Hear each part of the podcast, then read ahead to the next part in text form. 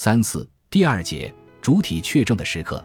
一九三八年为《法兰西百科全书》撰写了关于家庭的条目之后，拉康的写作历程因为第二次世界大战的爆发戛然而止。这一停顿一直持续到一九四五年战争结束。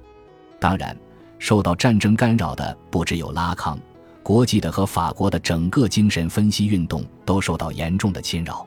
可以说，纳粹时代精神分析运动的传奇是一个彻头彻尾的悲情故事。弗洛伊德作为这一运动和组织的代理或象征，当然是这个悲情故事的主角。一九三三年一月三十日，希特勒被任命为德国总理，一种妄想狂政治开始在德国风行。并将蔓延到全欧洲。伴随着排犹运动的升级，精神分析学这个带有明显犹太性的学说当然要被列入清洗的行列。一九三三年五月十日，德国各个城市的公共广场和大学城举行焚书大会，以弗洛伊德的作品为首的精神分析出版物也被投入熊熊烈焰中。这当然只是第一步，彻底的文化灭绝还有赖于对肉体的彻底消灭。一九三三年之前，德国精神分析学会一直为犹太分析家所主导。纳粹上台后，这些分析家唯一能够选择的道路就是流亡，再不就是进集中营。到一九三五年，近五十人的学会只剩下九人。控制了学会的排犹主义者开始将德国的精神分析学纳粹化。至于弗洛伊德，纳粹的恶劣行径似乎更加激发了他的犹太身份认同。一九三四年，他开始了。摩西与一神教的写作，这是他一生中最后的作品。他要借摩西的神话，以一种特殊的方式深入到犹太性之中。一九三六年五月十六日，弗洛伊德在维也纳迎来了八十岁的生日，许多国际友人和信徒纷纷给他发来贺信和寄来礼物。不久，他荣膺英国皇家学会的通信会员。对于任何一位科学家来说，这都是莫大的荣誉。弗洛伊德在这个时候获得国际科学界这样的承认，对他当然是最大的安慰。更确切地说，这是国际社会对他的一种政治声援。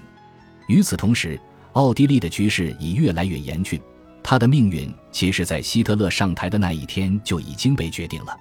虽然维也纳的犹太人因为恐慌而纷纷出逃，但弗洛伊德还不想这么做。他知道，他是精神分析运动和组织的象征。如果他流亡，将意味着这个运动和组织的解体。他甚至还梦想着奥地利的天主教会能为他提供隐蔽之所。一九三八年三月十二日，德军进入奥地利。三月十四日，弗洛伊德在他的日记中记道：“希特勒进了维也纳，犹太人立即成为受攻击的对象。排犹暴行在奥地利盛放的速度，甚至远远超过德国。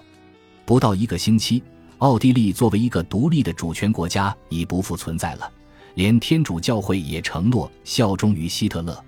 维也纳精神分析学会的机构遭到查封，资金被冻结，弗洛伊德的人身安全受到威胁。面对这一危急的形势，弗洛伊德在国际协会中的代理人琼斯动用各种关系，为他的一家拿到了赴英签证。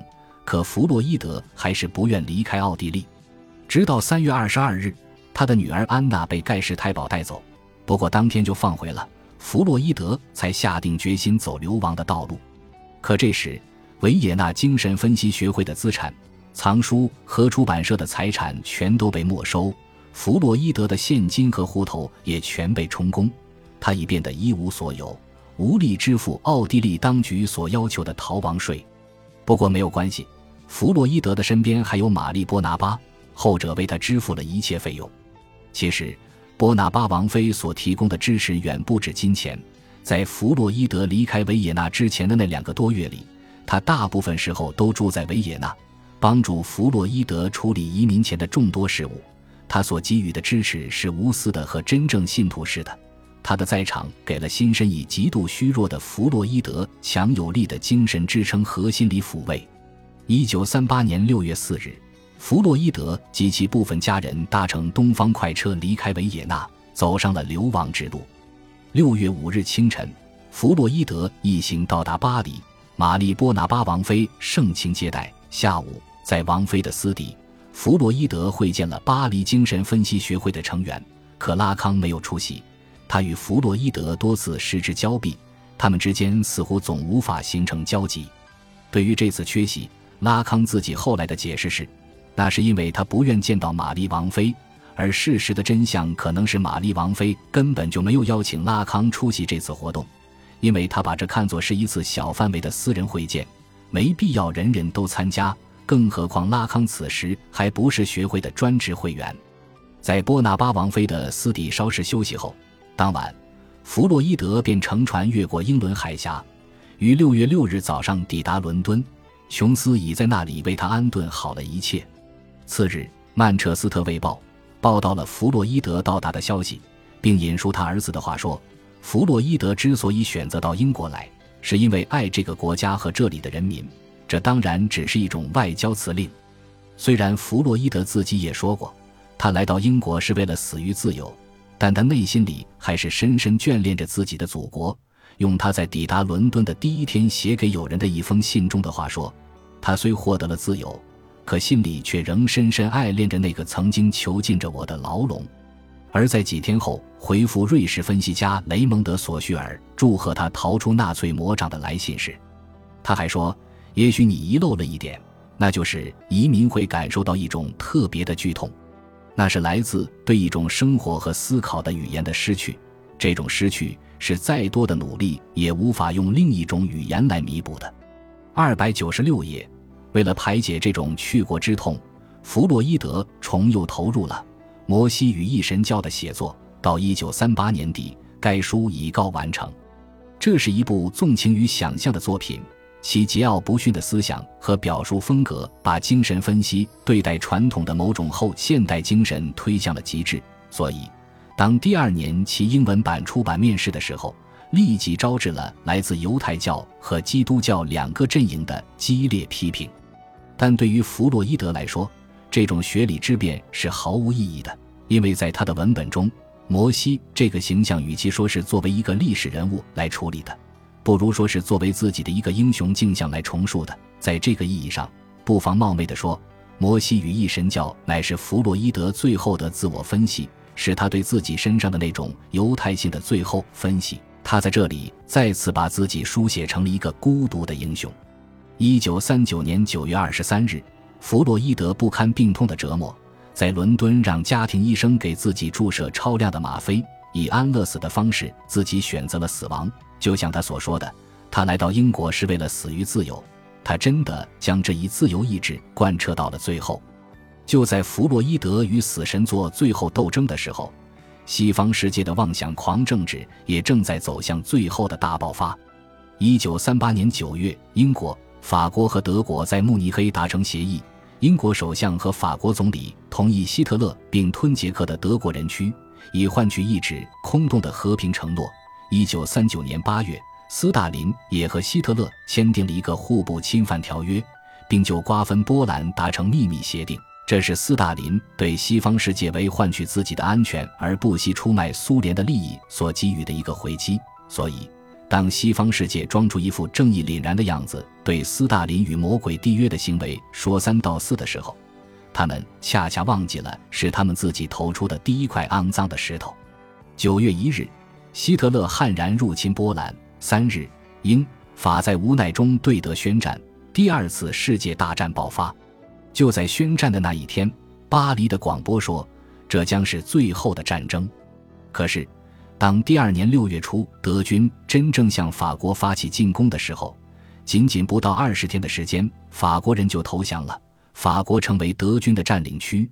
只有南部和东南部的小部分地区得希特勒的仁慈所赐，还暂时保持着自治，由战前第三共和国的余孽菲利普贝当元帅在维希控制着。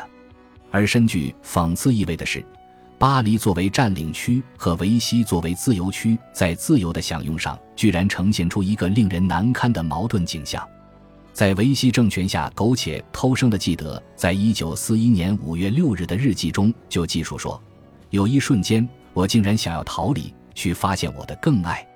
德国人在奴役我们，给我们带来令人痛苦的耻辱。但与维希政权所规定的愚蠢制度相比，在那里我们受到的歧视要少多了，也体面些。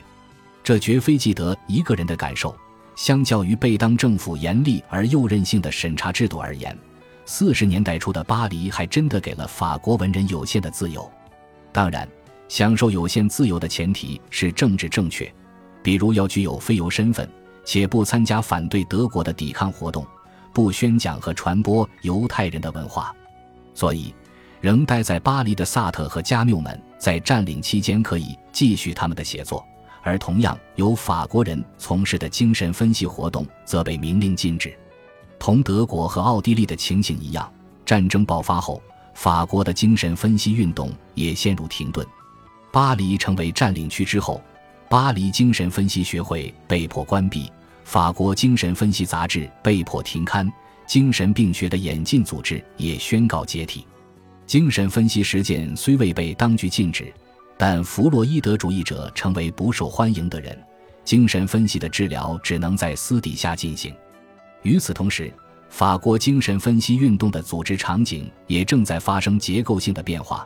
第一代精神分析学家正逐渐退出历史的舞台。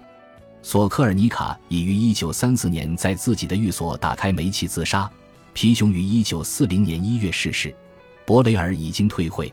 艾斯纳在战争开始后加入了法国海军。